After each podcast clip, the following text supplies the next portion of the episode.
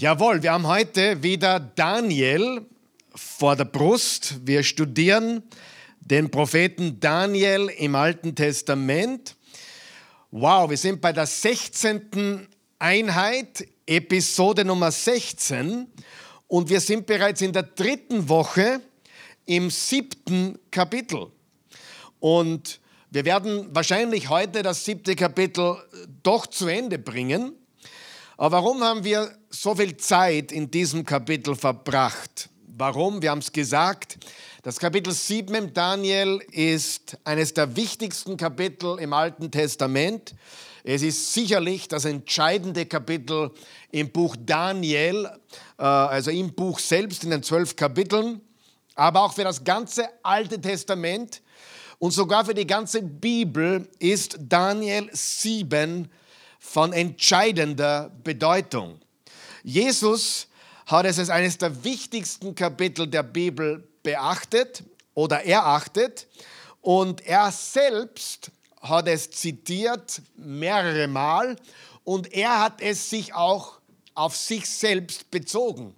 Vor allem die Kapitel 7, Vers 13, wo steht vom Menschensohn, das bezieht Jesus auf sich selbst. Er ist der Menschensohn. Äh, Menschen haben über ihn gesagt, Gottes Sohn. Sie haben ihn Christus genannt. Sie haben ihn Sohn Gottes genannt.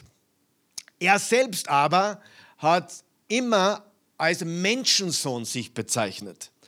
Der Menschensohn und er hat damit angespielt auf Daniel Kapitel 7 und vor allem auf Vers 13. Wir haben über den Menschensohn schon vor zwei Wochen gesprochen. Wir werden heute noch einmal auf ihn zu sprechen kommen. Und wir werden heute zwei Dinge tun. Wir werden zum einen die Frage beantworten, wer sind diese Bestien, wer sind diese Tiere, die in den ersten acht Versen beschrieben werden. Wer sind diese Biester, ich liebe das Wort Biest irgendwie, keine Ahnung. Äh, sie werden eigentlich als Tiere bezeichnet. Einmal steht sogar Biest drinnen. Auch in der Offenbarung lesen wir von dem Biest oder der Bestie oder dem Tier. Aber wer sind diese Bestien tatsächlich, die im, äh, in den Versen 4 äh, bis 8 vom siebten Kapitel angeführt werden? Und die spannendste Geschichte von heute ist, wie hat Jesus es ausgelegt? Wie hat Jesus diese Passage ausgelegt? Und das wird dich vielleicht heute richtig flashen, denn das ist etwas, was man nicht so einfach sieht, wenn man die Bibel oberflächlich liest. Aber du wirst heute etwas sehen, was dir, glaube ich, die Augen öffnet für die Person Jesus und auch für die Tatsache, wie wichtig dieses siebte Kapitel vom Daniel ist äh, für Jesus, für uns und wie Jesus das auslegt für sich selbst. Das ist herrlich. Und welche Biester er auch beschreibt, äh, als er vor dem Hohepriester steht. Wir haben kurz gesagt, äh, letztes Mal glaube ich, dass es bis jetzt sechs Weltreiche gab. Wir haben gesehen im Alten Testament Ägypten. Pharao war der König, Pharao war der Herrscher. Und man kann gleich einmal sehen, Ägypten Weltmacht, Ägypten ein Tier, eine Bestie. Pharao war sicher eine Art Bestie, eine Art Tier äh, auf jeden Fall ein Gegner unseres Gottes, ein Gegner von Jahwe. Er hat das Volk Gottes geknechtet und geschunden und äh, ausgenutzt und wollte nicht acht geben auf den wahren Gott. Er hat sich selbst als Gottheit betrachtet und auch die vielen anderen ägyptischen Götter verehrt. Also Ägypten, eine Weltmacht und ein Tier. Das ist ganz wichtig. Denn was wir hier sehen im Kapitel 7 von Daniel ist, dass diese Bestien, dass es Herrscher sind oder Königreiche. Also diese Bestien sind nicht wirkliche Tiere, sondern sie symbolisieren immer ein Weltreich, ein gottloses, ein antichristliches, ein Antigottreich, so wie Ägypten und Pharao. Das zweite Weltreich war Assyrien, auch eine Bestie. Keine Frage, sie haben 722 vor Christus das Nordreich Israel äh, äh, eingenommen, überwunden, sich untertan gemacht und verschleppt. Und auch das war eine Weltmacht und hat agiert wie ein Raubtier. Wie ein Raubtier hat es die Feinde verschlungen und vereinnahmt. Dann haben wir Babylon, darauf folgend nach den Assyrern. Und Babylon war natürlich auch eine Weltmacht und eine gottlose, antichristliche, antigott-Weltherrschaft. Babylon ist ein Tier und natürlich Nebukadnezar war ein Tier, hat sogar sieben Jahre lang wie ein Biest, wie ein Tier Gras gefressen, bis er sich gedemütigt hat und Gott ihn wieder hergestellt hat. Also alles Biester, alles Tiere und alles Herrscher und Königreiche, die diese Tiere symbolisieren. Dann das vierte Weltreich Medo-Persien, auch ein Tier, auch eine Weltherrschaft. Und dann Griechenland unter der Führung von Alexander dem Großen, der über die Welt geflogen ist und alles vereinnahmt hat, was er konnte, der die Welt erobert hat im Flug in kürzester Zeit, auch eine Bestie. Und dann natürlich Rom. Und zur Zeit Jesu Christi war, äh, war jeder Jude absolut klar, jedem war klar, die Bestie, die vierte Bestie, die wir im Daniel finden, ist das römische Reich. Aber zu, zu dem komme ich dann noch. Aber wir lesen jetzt einmal die ersten acht Verse noch einmal und dann reden wir darüber, wer diese vier äh, Bestien sind. Im ersten Regierungsjahr des Königs Belshazzar von Babylon hatte Daniel im Traum eine Vision. Als er auf dem Bett lag, gingen Bilder durch seinen Kopf. Er schrieb auf, was er gesehen hatte. Hier ist sein Bericht. Ich sah in meiner nächtlichen Vision, wie aus allen vier Himmelsrichtungen Stürme kamen, die das große Meer aufwühlten. Vier große Tiere stiegen aus dem Meer, jedes hatte eine andere Gestalt. Das erste sah aus wie ein Löwe, hatte aber Flügel wie Adler. Während ich es betrachtete, wurden ihm die Flügel ausgerissen es wurde aufgerichtet und wie ein Mensch auf zwei Füße gestellt. Es bekam auch das Herz eines Menschen. Das zweite Tier sah aus wie ein Bär. Es hatte sich auf einer Seite aufgerichtet und hielt drei Rippen zwischen seinen Zähnen. Man rief ihm zu, steh auf und friss dich voll mit Fleisch. Danach sah ich ein Tier, das wie ein Leopard aussah. Doch es hatte vier Flügel an seinen Seiten und auch vier Köpfe. Ihm wurde eine große Macht anvertraut. Danach erblickte ich in meiner Vision ein viertes Tier, das grauenerregend anzusehen war. Es war außergewöhnlich stark und hatte große eiserne Zähne. Es fraß und zermalmte und zertrat den Rest mit den Füßen. Es unterschied sich völlig von den anderen Tieren und hatte auch zehn Hörner.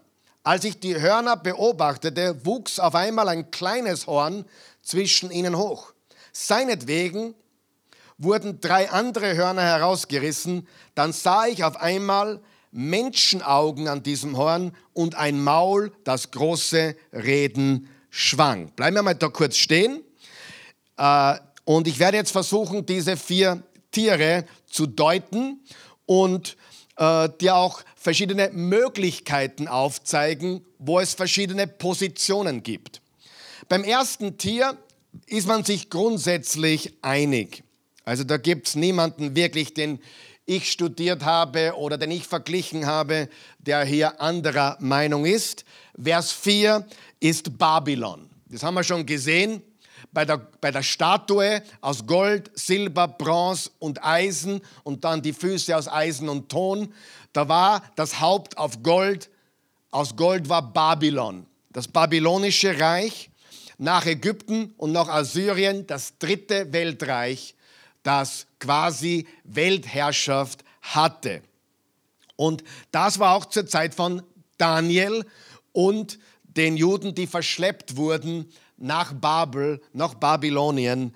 Und Nebukadnezar war der König und dann natürlich auch Belshazzar, bevor Belshazzar dann getötet wurde im Kapitel 5 in dieser Nacht, wo sie gesoffen haben und von den Medo-Persern eingenommen wurden. Also Babylon ist dieses Tier. Es steht hier, das erste sah aus wie ein Löwe, hatte aber Flügel wie Adler. Während ich es betrachtete, wurden ihm die Flügel ausgerissen, es wurde aufgerichtet und wie ein Mensch auf zwei Füße gestellt. Es bekam auch das Herz eines Menschen. Sieh, wenn man Nebukadnezar studiert, sieht man, dass er natürlich wie eine Bestie war, wie ein Tier war und dann Gott ihn gedemütigt hat, aber tatsächlich wurde er aufgerichtet wie ein Mensch und auch hat das Herz eines Menschen erhalten. Also ich gehe davon aus, das ist Babylon von 605 bis 539 vor Christus. Eine Bestie mit einem tierischen Herrscher. Dann im Vers 5 ist die Rede von einem zweiten Tier, das aussah wie ein Bär. Und übrigens, es steht hier nicht da, dass es ein Bär war oder vorher ein Löwe war, sondern wie ein Löwe aussah und wie ein Bär. Also für Daniel war völlig klar, das sind nicht richtige Tiere, sondern diese Tiere äh, deuten oder symbolisieren Reiche, Königreiche und ihre Herrscher. Und das sehen wir dann auch in den Versen 17 äh, und 18. Im Vers 17 steht, diese großen Tiere, vier an der Zahl, versinnbildlichen vier Herrscher, die nacheinander auftreten werden. Wir brauchen nicht raten. Vers 5, das zweite Tier, der Bär, ist Medo-Persien. Auch da ist man sich einig. Ja? Das Medo-Persische Reich bei der Statue kam nach dem Haupt aus Gold, Babylon kam äh, der, die silberne Brust und die silbernen Arme und das, das zweigeteilte Reich Medien und Persien. Und was ähnliches sehen wir auch hier. Es hatte sich auf einer Seite aufgerichtet. Also mit anderen Worten, es war offensichtlich auf einer Seite etwas stärker. Medo-Persien, Vers 5, wie ein Bär. Und äh, mit den Rippen im Mund und, und, und das bezieht sich alles auf das Einnehmen von anderen Reichen. Und das haben sie natürlich getan. Ja? Dann sehen wir im Vers 7, Entschuldigung, Vers 6, sehen wir das nächste, nämlich ein Tier wie ein Leopard oder ein Panther. Und das ist Griechenland. Griechenland, das griechische Reich, natürlich gestartet von Alexander dem Großen, 331 vor Christus bis 168 vor Christus. Es wurde nach dem Tod von Alexander vier Generälen äh, übergeben, die sich das aufgeteilt haben in vier Bereiche. Und wir sehen das hier. Es hatte vier Flügel an seinen Seiten und auch vier Köpfe, die sogenannten Diadochenreiche, die nach Alexander dem Großen entstanden sind. Also Vers, Vers 4 Babylon, Vers 5 Medo-Persien, Vers 6 Griechenland. Bis dorthin sind wir, glaube ich, im Reinen und sind wir, glaube ich, alle mehr oder weniger einer Meinung. Es gibt natürlich Menschen, die, die lesen in das erste Tier, den Löwen, hinein, zum Beispiel USA, you know, der, der Adler und der Löwe, die, die, die, Großbritannien, The Three Lions. Das gibt es. Solche, solche Auslegungen gibt es. Äh, es gibt auch die Auslegung, dass der Bär Russland ist äh, und solche Dinge oder der Leopard Persien heute. Okay?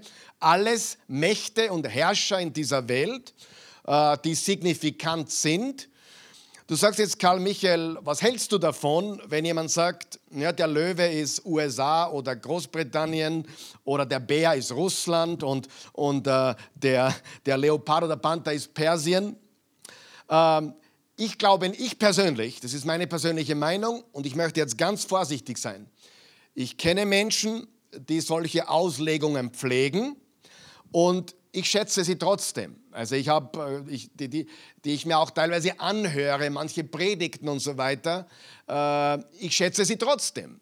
Und, und, und gute Leute, die, die, die ich mag, die so eine Auslegung auch vertreten. Halte ich es für möglich? Vielleicht. Aber ich glaube nicht, dass das die, die, primäre Auslegung ist. Ich glaube nicht persönlich, dass Amerika in der Bibel ist, dass Russland in der Bibel ist oder das heutige Persien in der Bibel ist. Aber es ist, und das werden wir heute noch sehen, absolut so, dass Jesus selbst, das werden wir sehen, wenn wir zu Jesus kommen, Jesus selbst hat alle, sag einmal alle, alle weltlichen, gottlosen, antichristlichen Reiche, alle, hey, wenn der Schuh passt, dann trag ihn. Weißt du, was ich meine? Wenn, wenn der Handschuh passt, ja, dann ist es so. Aber alle, damit will ich sagen, alle Reiche, die gottlos sind, die Gott verachten sind, sind Bestien. Bestien, absolut. Ja, also Nordkorea zum Beispiel. ja, und und äh, ich, ich gebe nur Beispiele. Nordkorea steht nicht in der Bibel, glaube ich. Aber trotzdem ist Nordkorea absolut ein, ein Tier mit einem Herrscher, gottlos, antichristlos, antichristlich etc. Was ich damit sagen will, und ich werde das später noch erläutern, ist, dass mehrere Möglichkeiten möglich sind. Aber ich glaube, bei den ersten drei Tieren ist ganz klar Babylon, Medo-Persien und Griechenland. Kann es auf zukünftige Reiche auch deuten? Je, hey, wenn der Schuh passt, dann passt er. Ja? Jedes weltliche Reich, das gottlos ist, ist eine Bestie. Und eines wissen wir auch, Geschichte wiederholt sich. Es gibt nichts Neues unter der Sonne. Und es gibt auch heute Weltreiche, nicht Weltreiche gibt es heute keins, es gibt kein, kein Reich, was die ganze Welt beherrscht, aber es gibt heute Nationen und Reiche, die absolut gottlos sind und antichristlich sind. Okay? Ich bleibe bei der traditionellen Auslegung Babylon, Medo-Persien und Griechenland. Und wenn du was hineinlesen willst oder hinein äh, drinnen siehst, was noch in die Zukunft deutet, bis unsere heutige Zeit oder darüber hinaus, dann ist es so. Aber das ist, was hier gemeint ist. Babylon, Medo-Persien und Griechenland. Aber jetzt kommen wir zum vierten Tier, zur vierten Bestie und die ist wirklich spannend, die hat es wirklich in sich. Da steht danach. Danach, also nach dem Löwen, nach dem dem Tier, was ausschaut wie ein Löwe, wie ein Bär und wie ein Leopard. Danach erblickte ich in meiner Vision ein viertes Tier, das grauenerregend anzusehen war. Es war außergewöhnlich stark und hatte große eiserne Zähne. Es fraß und zermalmte und zertrat den Rest mit den Füßen. Es unterschied sich völlig von den anderen Tieren und hatte auch zehn Hörnern. Als ich die Hörner beobachtete, wuchs auf einmal ein kleines Horn zwischen ihnen hoch. Seinetwegen wurden drei andere Hörner herausgerissen. Dann sah ich auf einmal Menschenaugen an diesem Horn und ein Maul, das große Reden schwang. Okay? Wir sehen also hier ein viertes Tier, das nicht näher definiert wird. Es steht nicht da, dass es aussah wie ein Löwe oder Bär oder Leopard oder Elefant oder sonst irgendetwas. Es steht hier, dass es ganz anders ist als die anderen, mehr oder weniger. Grauenerregend, große eiserne Zähne und zermalmte den Rest mit den Füßen. Es unterschied sich völlig von den anderen Tieren und hatte auch zehn Hörner. Hörner symbolisieren immer Macht, Power, Autorität in der Bibel. Hörner haben immer, zu, immer zu, davon zu reden, dass es um Macht und Autorität geht. Für mich gibt es hier drei Möglichkeiten. Drei Möglichkeiten, die hier äh, zu orten sind. Äh, Und ich habe auch mit vielen Leuten das verglichen und angeschaut. Grundsätzlich gibt es drei Positionen oder drei Möglichkeiten. Wer dieses vierte grauenerregende, äh, furchteinflößende, eiserne Zähne und so weiter, wer dieses, diese Bestie gewesen ist. Erstens, es könnte oder könnte sich auf Syrien beziehen, nämlich auf einem gewissen Antiochus Epiphanes IV. Zu dem komme ich dann gleich noch. Oder auf das römische Reich zur Zeit Jesu. Das römische Reich hat ja Jesus hinrichten lassen und das römische Reich hat auch den Tempel 70 nach Christus zerstört. Äh, zur Zeit Jesu hatte niemand einen Zweifel daran, der die Bibel, äh, das Wort Gottes, liebte unter den Juden, dass diese vierte Bestie das römische Reich war. Und dann gibt es noch die dritte Möglichkeit, dass sich das auf ein zukünftiges antichristliches Reich bezieht.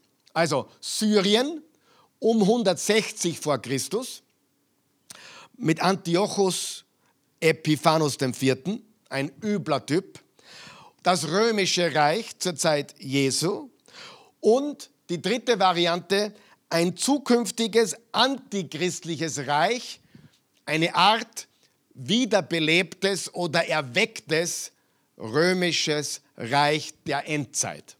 Okay, versteht das jeder? Diese drei Möglichkeiten gibt es. Eines ist klar, alle diese Biester, alle diese Tiere, vor allem das vierte, arrogant, gottverachtend, Königreiche, die antigöttlich sind, absolut antichristliche Reiche. Karl Michael, was hältst du für möglich? Das sage ich dir gleich. Ich sage es dir jetzt schon und dann noch einmal, okay? Ich glaube, dass alle drei stimmen können. Ich glaube, dass alle drei stimmen können. Was haben wir gelernt in der Prophetie? Es gibt eine Naherfüllung und eine Fernerfüllung. Das heißt, eine bestimmte Prophetie bezieht sich oft auf etwas, was kurz bevorsteht und auf etwas, was noch in der Zukunft kommen wird. Also ich zum Beispiel habe überhaupt kein Problem, dass die vierte Bestie sowohl den Antiochus Epiphanes, Antiochus den vierten Epiphanes, äh, deutet das römische Reich zur Zeit Jesu und ein antichristliches Reich in der Zukunft, bevor Jesus wiederkommt. Die paar, die da sind, ist es verständlich, was ich gesagt habe. Also alle drei sind möglich und ich halte alle drei für absolut sinnvoll. Okay? Äh, lesen wir einen Vers, lesen wir zwei Verse im ersten Johannesbrief derselbe Autor, der die Offenbarung geschrieben hat. Da steht folgendes. Er hat gesagt, Kinder, die letzte Stunde ist da. Wer hat das geschrieben? Johannes. Was hat er noch geschrieben? Das Johannesevangelium. Was hat er noch geschrieben? Die Offenbarung. Kinder, die letzte Stunde ist da. Ihr habt gehört, pass auf, dass der Antichristus kommen wird, also in der Zukunft. Und inzwischen sind viele solche Christusfeinde aufgetreten. Wie viele? Viele. Daran erkennen wir, dass die letzte Stunde angebrochen ist. Lesen wir den gleichen Vers in der Schlachterübersetzung. Franz Eugen Schlachter, da steht folgendes. Kinder, es ist die letzte Stunde und wie ihr gehört habt, dass der Antichrist kommt. Kommt der Antichrist? Wird er ein System sein oder eine echte Figur? Da wird debattiert drüber. Vielleicht beides. Ihr habt gehört, dass der Antichrist kommt. So wie, so sind jetzt viele Antichristen aufgetreten. Wie viele Antichristen? Viele. Daran erkennen wir, dass es die letzte Stunde ist. Was sagt uns Johannes hier? Der Antichrist kommt. Aber es gibt jetzt schon viele Christusfeinde, viele Anti-Christusse. okay, lesen wir im Kapitel 4, Vers 3. 1. Johannes 4, Vers 3. Da steht, nächster Vers bitte. Ah, den haben wir nicht. 1. Johannes, dann schlage ich ihn hier auf. 1. Johannes 4, Vers 3. Da steht folgendes.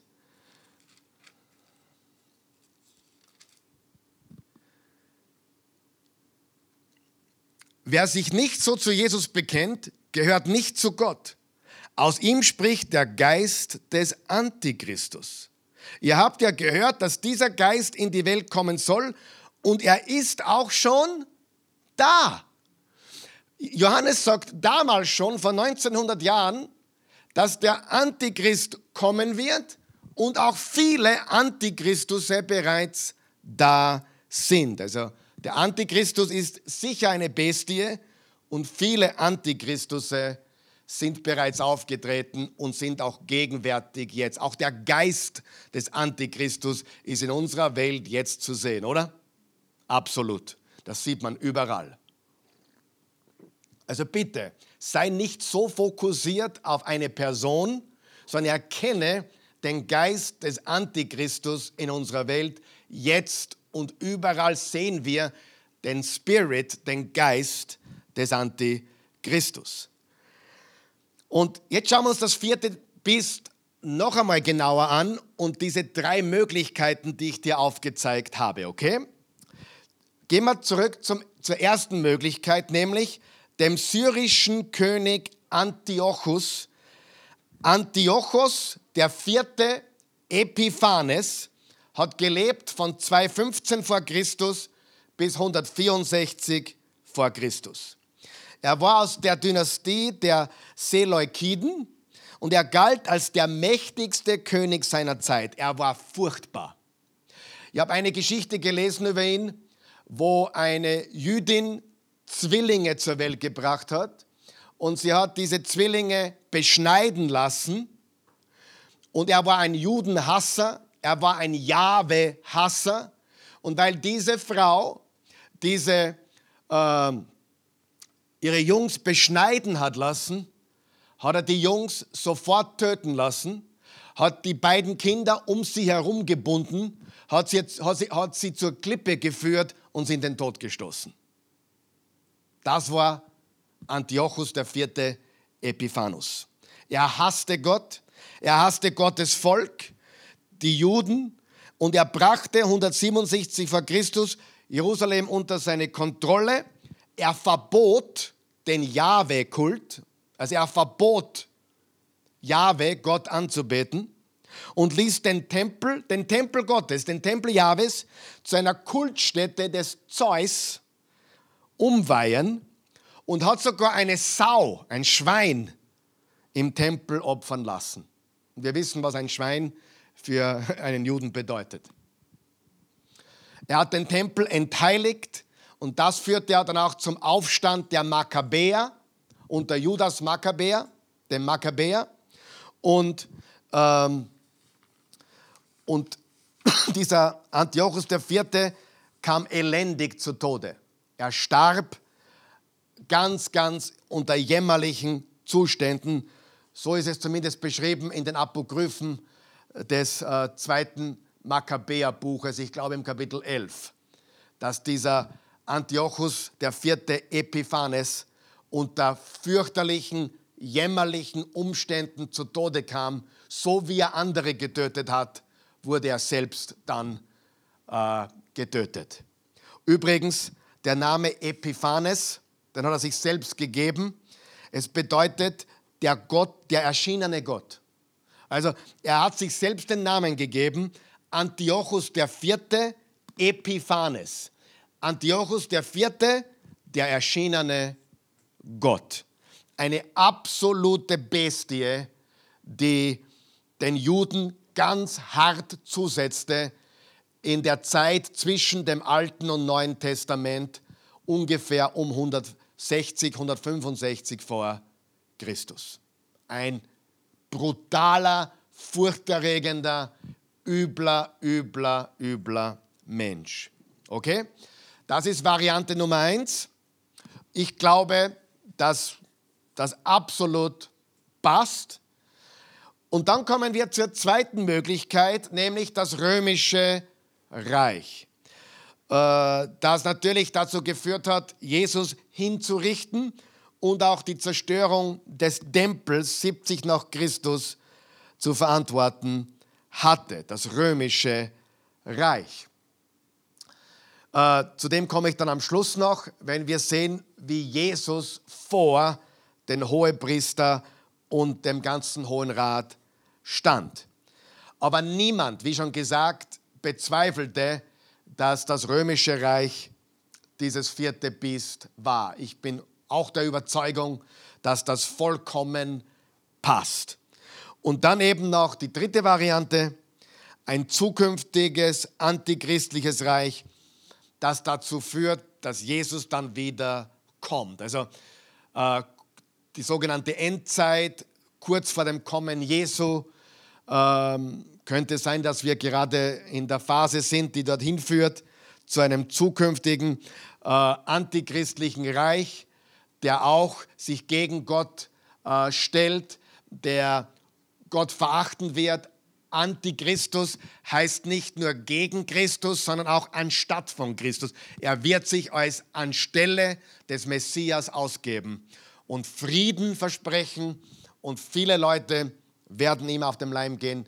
Die meisten werden ihm auf dem Leim gehen, weil er wird leuchten, er wird strahlen, er wird die Lösung präsentieren, er wird Frieden versprechen. Alles, was man sich von einem Siegertypen vorstellt, das ist in diesem Antichristusgeist, ob es jetzt eine Person an sich sein wird oder eben nur ein Geist, darüber wird debattiert. Ich glaube eigentlich beides. Sieh, ich, ich sehe das nicht als das oder das, sondern ich sehe wirklich, es könnte ein wirklicher Antichristus sein, ein, ein Mensch, eine Person, der als Antichristus, als endzeitlicher Antichristus auftritt. Aber natürlich wird es primär ein Reich sein, eine Macht sein, die äh, die Welt in Schrecken letztendlich dann auch versetzen wird. Okay, also wir haben Syrien, so zwischen dem Alten und Neuen Testament, 160 bis 170 vor Christus. Dann haben wir das römische Biest, das römische Reich. Und dann unter den ganzen Kaisern, das syrische Reich unter eben Antiochus dem vierten Epiphanos, der erschienene Gott. Und dann ein zukünftiges antichristliches Reich, bevor Jesus wiederkommt. Ich glaube, in einer, in einer gewissen Weise sind alle richtig. Das Buch Daniel wurde geschrieben, um allen zukünftigen Generationen von Gottes Volk Hoffnung zu geben. Und Jesus benutzte die Visionen von Daniel, um Jerusalems Anführer zu beschreiben. Er hat sogar die Leute in Jerusalem als Bestien bezeichnet. Und Johannes, den wir gerade gelesen haben, benutzte Daniels Visionen in der Offenbarung, um es auf das zeitgenössische Rom zu übertragen im ersten Jahrhundert, aber auch auf alle kommenden unterdrückenden Weltreiche. Ganz wichtig, auf, auf alle kommenden unterdrückenden Weltreiche. Alle unterdrückenden Reiche, Reiche und Nationen sind Bestien. Alle antichristlichen Reiche. Gehen wir kurz zu Jesaja Kapitel 5. Und da sehen wir, wie Gott, das ist nur ein Beispiel von vielen, aber wir sehen da, wie Gott äh, zum Beispiel hier Babylon bereits, bevor das passiert ist mit, mit, äh, mit der Verschleppung der, der, nach Babylon durch Nebukadnezar, beschreibt er Babylon bereits als Tier. Es stellt ein Feldzeichen auf, er stellt ein Feldzeichen auf für ein Volk in der Ferne. Er pfeift es herbei vom Ende der Welt und schon kommen sie eilig heran. Keiner ist erschöpft und keiner schleppt die Füße nach. Keiner nickt ein, sie sind alle hellwach.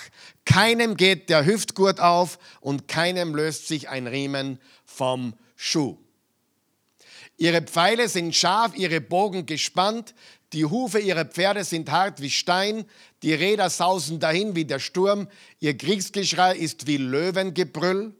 Wie junge Löwen brüllen sie auf, auf, sie knurren, packen die Beute und schleppen sie fort und niemand reißt sie ihnen weg. Hier beschreibt Gott Babylon bereits bevor es passiert ist, als Löwen, die die Beute wegschleppen. Lass uns kurz zusammenfassen. Babylon ist wie ein Löwe, haben wir gelesen.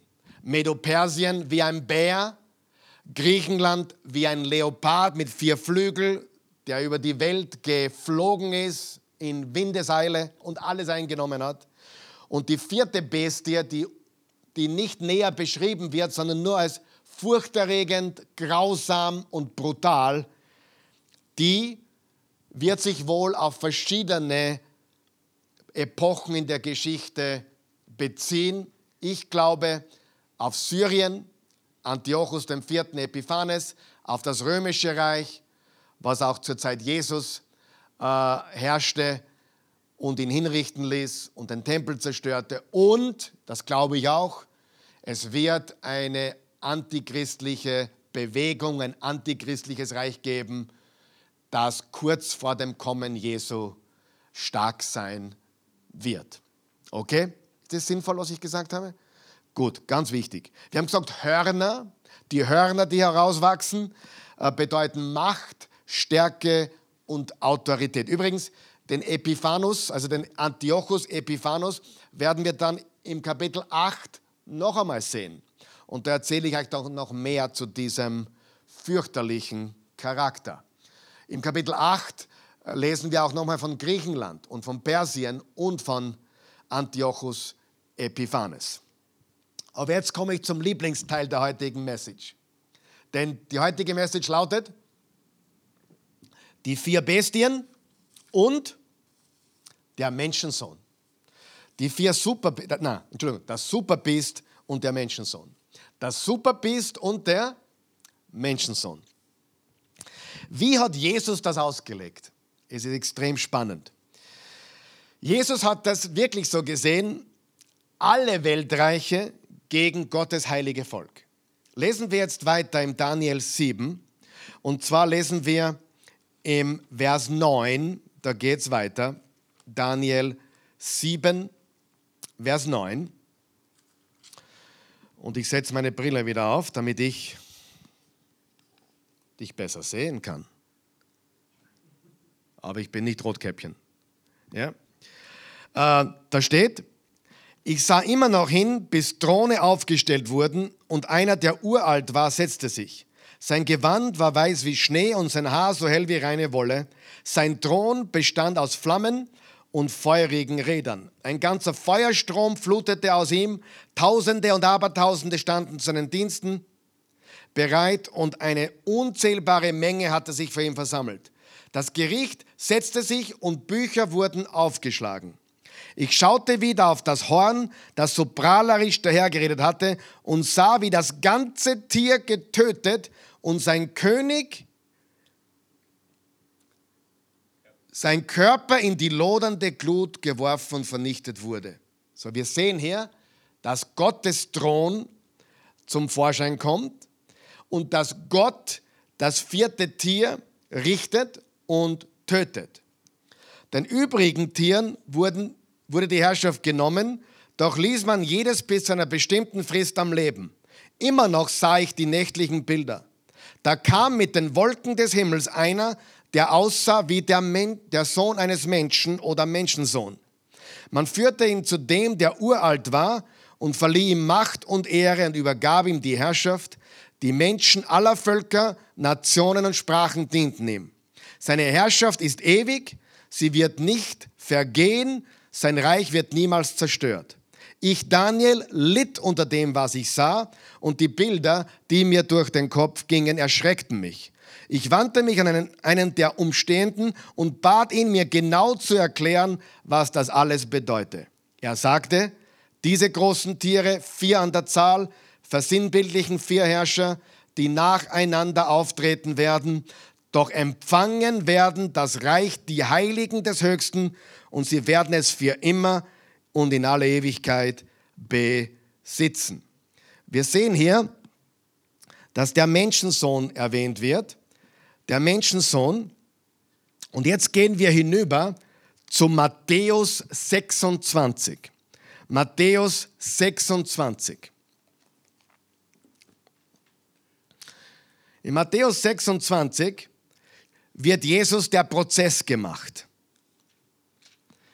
Jesus steht vor dem Hohen Rat.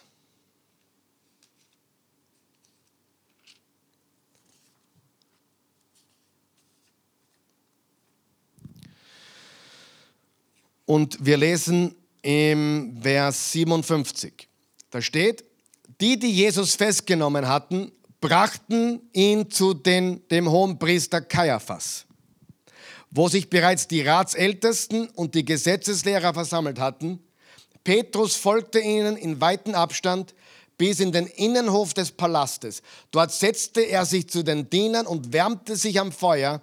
Er wollte sehen, wie alles ausgehen würde. Also passen wir da mal kurz auf. Wir sehen hier, dass Jesus der Prozess gemacht wird und er wird vor den hohen Priester gebracht, dem mächtigsten in Jerusalem, den Ratsältesten und Gesetzeslehrer. Alles, was Rang und Namen hatte, war dort. In Vers 59 geht es weiter. Währenddessen suchten die hohen Priester und der ganze Hohe Rat, also da waren wirklich alle da, nach einer Zeugenaussage gegen Jesus, die es erlauben würde, ihn zum Tod zu verurteilen. Doch sie fanden nichts. Natürlich fanden sie nichts. Alle wissen. Jesus weiß es, alle Anwissenden wissen es. Das ist ein Schwindel. Das ist ungerecht, was hier passiert. Das ist ein absoluter Schwindel. Sie wissen es alle. Sie fanden nichts, obwohl viele falsche Zeugen gegen Jesus aussagten. Schließlich standen zwei falsche Zeugen auf und sagten, der da hat behauptet, ich kann den Tempel Gottes niederreißen und in drei Tagen wieder aufbauen. Da erhob sich der hohe Priester und fragte Jesus, hast du darauf nichts zu sagen? Wie stellst du dich zu diesen Anklagen? Aber Jesus schwieg. Darauf fragte ihn der hohe Priester noch einmal, ich beschwöre dich bei dem lebendigen Gott. Bist du der Messias, der Sohn Gottes oder nicht? Ich bin es, erwiderte Jesus. Oh, wow, ich bin es, erwiderte Jesus. Doch ich sage euch, jetzt pass auf, was hier steht. In Zukunft werdet ihr den Menschensohn sehen, wie er an der rechten Seite des Allmächtigen sitzt und wie er mit den Wolken des Himmels kommt. Frage, was zitiert Jesus hier? Daniel 7, Vers 13. Lesen wir es noch einmal. Doch ich sage euch, in Zukunft werdet ihr den Menschensohn sehen, wie er an der rechten Seite des Allmächtigen sitzt und wie er mit den Wolken des Himmels kommt. Da riss der hohe Priester sein Gewand am Halssaum ein und er rief, er hat gelästert. Was brauchen wir noch Zeugen? Jetzt habt ihr die Gotteslästerung gehört. Warum haben die genau gewusst, das ist Gotteslästerung? Ja, weil sie die Schrift kannten. Das waren Bibelnerds, die haben die Bibel gekannt. Die haben genau gewusst, was Jesus hier tut. Er zitiert die berühmte Stelle äh, Daniel 7,13 und deklariert sich zum Menschensohn, zu dem, der mit den Wolken kommt. Aber es geht noch weiter. Was ist eure Meinung? Schuldig? Schuldig riefen sie, er muss sterben. Dann spuckten sie Jesus ins Gesicht und schlugen ihn mit Fäusten. Andere gaben ihm Ohrfeigen und höhnten, na, wer war es, Messias? Du bist doch ein Prophet. Warum ist Jesus ans Kreuz genagelt worden? Gotteslästerung. Was hat Jesus ja gesagt? Ich bin es. Du sagst es, ich bin es. Ich bin der Sohn Gottes. Und ich sage dir, in Zukunft werdet ihr den Menschen schon sehen, wie er an der rechten Seite des Allmächtigen sitzt und wie er mit den Wolken des Himmels kommt. Wow. Alle wissen, dass das ein Schwindel ist. Alle Anwesenden wissen, dass das eine Augenwischerei ist, Augenauswischerei ist. Aber Jesus weiß eines. In dem Moment, wo sie Jesus töten, Jesus wusste das. Wenn sie ihn töten, hat er gewonnen. Jesus wusste in dem Moment, wo sie ihn töten, hat Jesus das Biest besiegt. Hast du mich gehört, was ich gesagt habe? Jesus kam, um das Biest zu besiegen. Wen nennt Jesus hier Biest? Okay, Jesus zitiert Daniel 7. Er zitiert sich als den Menschensohn. Wer steht vor ihm? Hohe Priester, der Hohe Rat, die Ratsältesten, die Schriftgelehrten, die Gesetzeslehrer, alles, was Rang und Namen in Jerusalem hat, steht vor ihm. Und er sagt, ich bin der Menschensohn. Und ihr werdet sehen, wie der Menschensohn kommt auf den Wolken des Himmels. Bist du noch wach? Was sagt Jesus hier? Er sagt, das Biest steht vor mir. Jerusalem ist zu einer Art Babylon geworden. Jerusalem ist zu einer Bestie geworden. Für Jesus war das Biest nicht nur ein bestimmtes Reich oder ein bestimmter Herrscher. Jetzt hör mir gut zu. Für Jesus war das Biest jede Art von Menschheit ohne Gott. Antigott, Antichrist. Jedes Reich, jede Person. Alles Gottlose wird wie eine Bestie.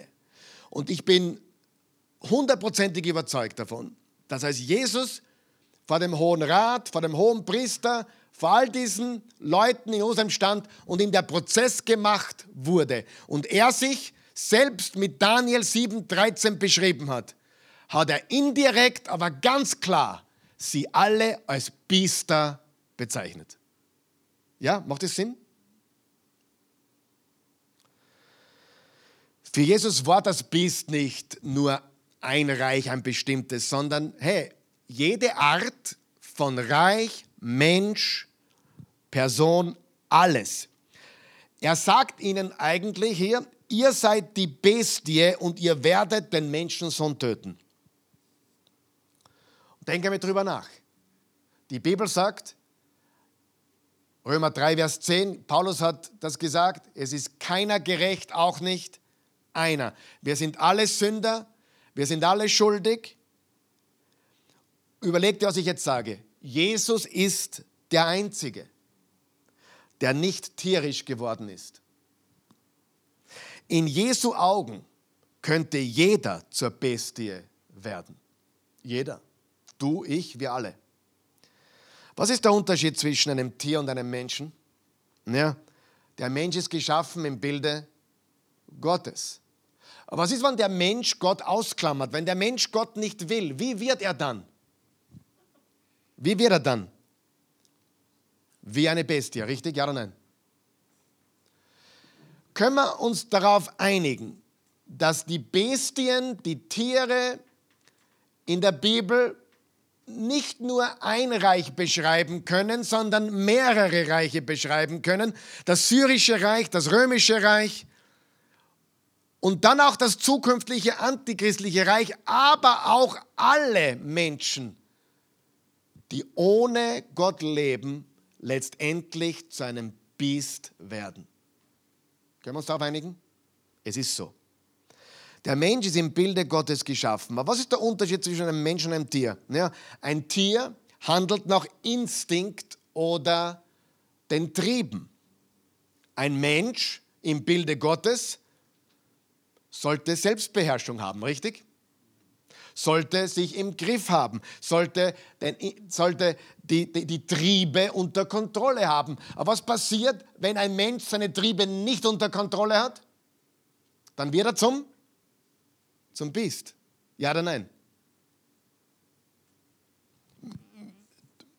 Nicht nur die, die, die nicht nur Vergewaltiger und Mörder und Kinderschänder sind Bestien, sondern in Wirklichkeit sind wir immer dann ein Biest, wenn wir unseren inneren Trieben nachgeben.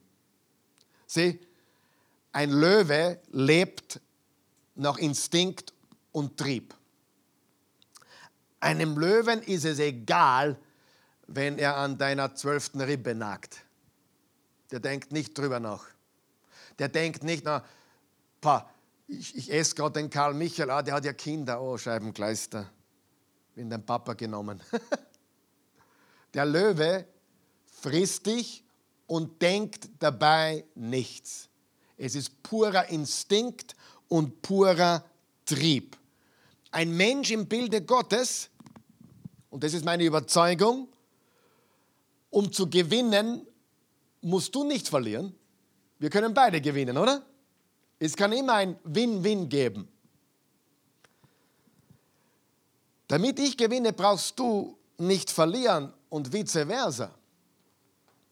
Aber ein Mensch, der nicht im Bilde Gottes lebt, der Mensch ist geschaffen im Bilde Gottes, aber ein Mensch, der nicht im Bilde Gottes lebt, wird zur Bestie.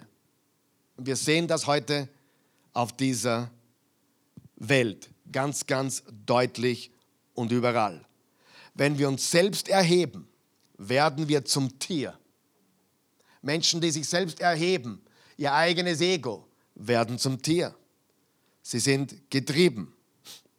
Und Jesus sagt, meine eigenen Leute, der Hohepriester, die Ratsältesten, mein eigenes Volk wurde zum Tier. Ein Tier nach dem anderen. Ägypten war ein Tier, Assyrien war ein Tier, Babylonien, Medo-Persien, Griechenland und dann die, die, die Diadochenreiche, Syrien, Antiochus, viele andere das römische Reich, viele Tiere. Es gibt so viele Länder und so viele Nationen, über die die Bibel nichts sagt. Und trotzdem können wir sagen, das sind Bestien. Richtig? Absolut.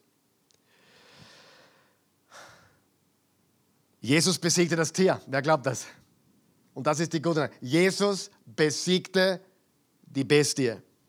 Lesen wir noch fertig im Daniel 7. Und zwar, ich glaube, wir sind im Vers 19 stecken geblieben. Landen wir das Flugzeug heute. Da steht, Brille.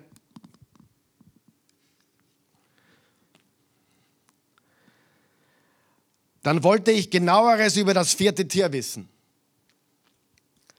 das sich so sehr von allen anderen unterschied. Diese schreckliche Bestie, da steht tatsächlich Bestie, siehst du das? Mit Zähnen aus Eisen und Krallen aus Bronze. Sie, die ersten drei werden Tiere genannt, die vierte wird Bestie genannt. Das fraß und zermalmte und den Rest mit den Füßen zertrat.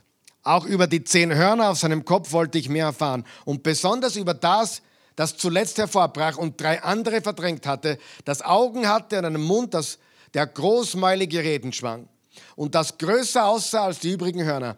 Ich hatte gesehen, wie dieses Horn gegen die Heiligen Krieg führte und sie besiegte. Aber dann hatte der eingegriffen, der uralt war. Das spricht von Gott dem Vater.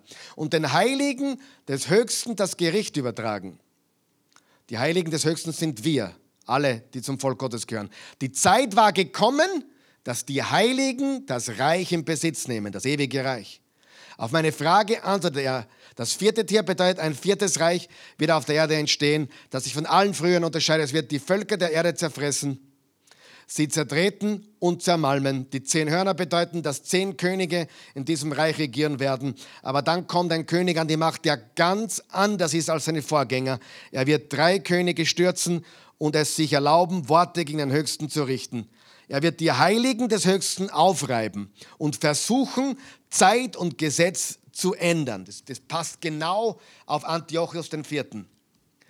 Die Heiligen werden für eine Zeit, zwei Zeiten und eine halbe Zeit in seiner Gewalt sein. Es könnten dreieinhalb Jahre sein oder nur ein Symbol für eine kurze Zeit.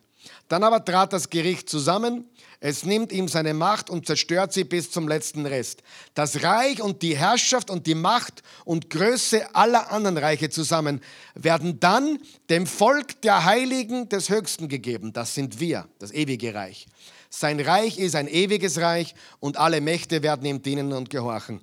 Hier endet mein Bericht. Mich, Daniel, schreckten meine Gedanken sehr und alle Farbe wich aus meinem Gesicht, doch ich behielt die Sache in meinem Herzen.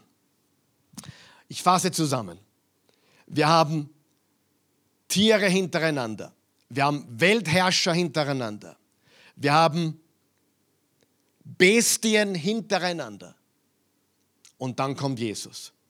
Und Jesus hat die Bestie besiegt. Er ist für Sünder gestorben. Wir sind Teil des Reiches Gottes, eines ewigen Reiches. Ja, er hat den Sieg bereits errungen, als er beim ersten Mal kam und für uns gestorben ist. Das wurde bereits erfüllt. Aber er kommt wieder, um den Sieg für immer und ewig zu fixieren.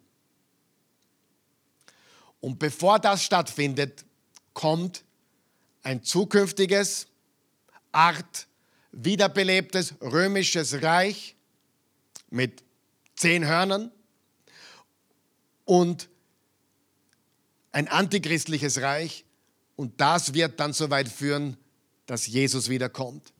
Es wird finsterer in der Welt, aber wir leuchten heller, die wir zum Reich Gottes gehören.